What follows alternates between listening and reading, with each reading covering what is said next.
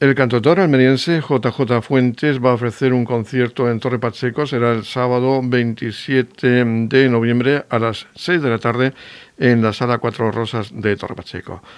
Va a presentar su nuevo disco, Corazón de Fuego y Miel, y tenemos la posibilidad seguidamente de hablar con el propio artista y para nosotros es un placer siempre conocer nuevos artistas y que estos pues den a conocer sus trabajos aquí en esta emisora de Radio Torpacheco. JJ Fuentes, un saludo. Muy buenas, ¿qué tal? ¿Cómo estamos? Pues aquí expectante por conocer tu trabajo porque va a ser la presentación de tu nuevo trabajo, tu nuevo disco eh, Corazón de Fuego y tienes un single ya que está teniendo bastante éxito que se llama Ave Fénix. Sí, la verdad que bueno, eh, está teniendo cierta repercusión, hablando siempre de mundo minoritario como es el mundo del rock y de la canción de autor hoy en día, ¿no?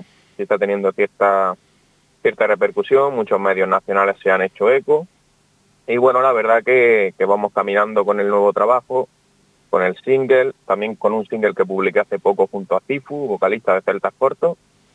Y nada, hacia adelante siempre. Llevamos ya unos cuantos conciertos y este en Torre Pacheco va a ser el primero en, en la región de Murcia.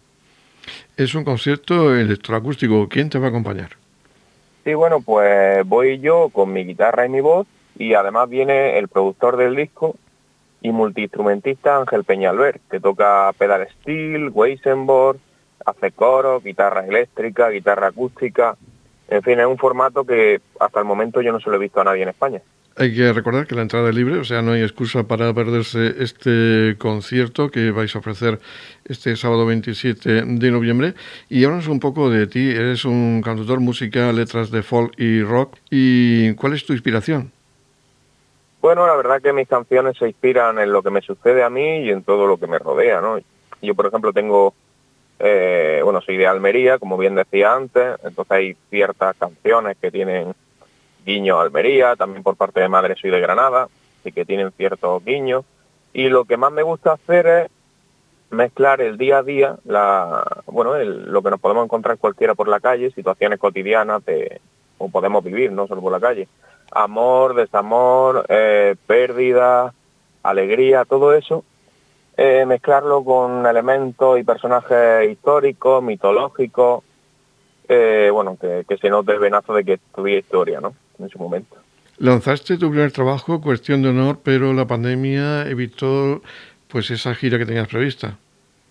Sí, eh, bueno, hice algunos conciertos, porque el trabajo salió en mayo de 2019, hice algunos hasta marzo, pero en diciembre decidí parar, organizar unos cuantos y hacerlos todos de golpe, desde primero de abril hasta septiembre de 2020. ¿Qué es lo que pasa? Pues que en marzo se va todo a tomar viento y hay que suspenderlos todos. Sí es cierto que en verano de ese año hice un par de ellos sueltos, pero nada nada destacable en comparación a los casi 20 conciertos que había cerrado, ¿no? Y bueno, esto aquí hay que, hay que venir llorado de casa, así que decidí aprovechar el tiempo, componer un nuevo disco, trabajar en las canciones. Luego, una vez tenía las canciones, fui a casa de Ángel y empezamos a darle forma allí. Posteriormente nos metemos en el estudio de grabación y hasta este 29 de octubre que se publicó el disco. Hay un artista, José Ignacio Lapido, ¿qué influencia ha ejercido en ti?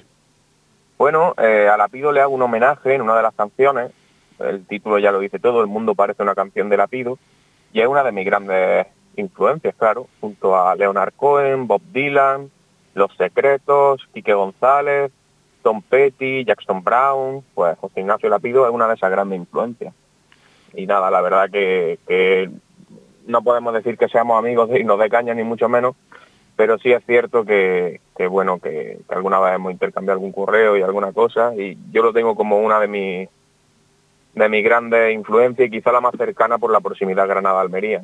Y este trabajo, Corazón de Fuego y Miel, ¿cómo ha sido la grabación? ¿Dónde lo habéis hecho? ¿Qué colaboración has tenido?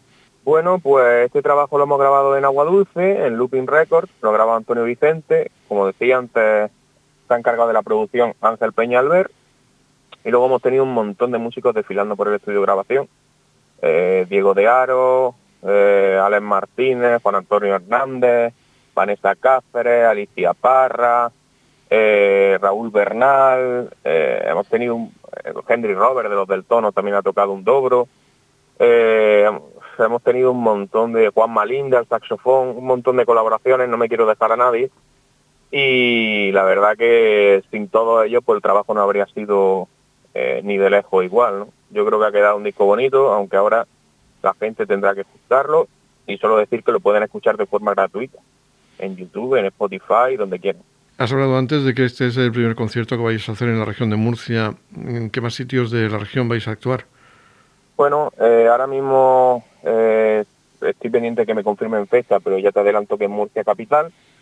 Y muy probablemente eh, también vayamos por Cartagena, aunque eso será un poquito más adelante, de cara cercano a verano.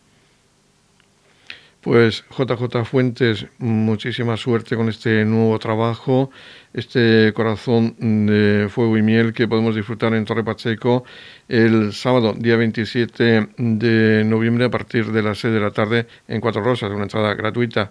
Mucha suerte con este trabajo y que podamos disfrutar más a menudo de tu presencia aquí en Torre Pacheco. Muchísimas gracias, espero que así sea. Buena tierra para perder. Un abrazo. Otro abrazo para ti, un saludo.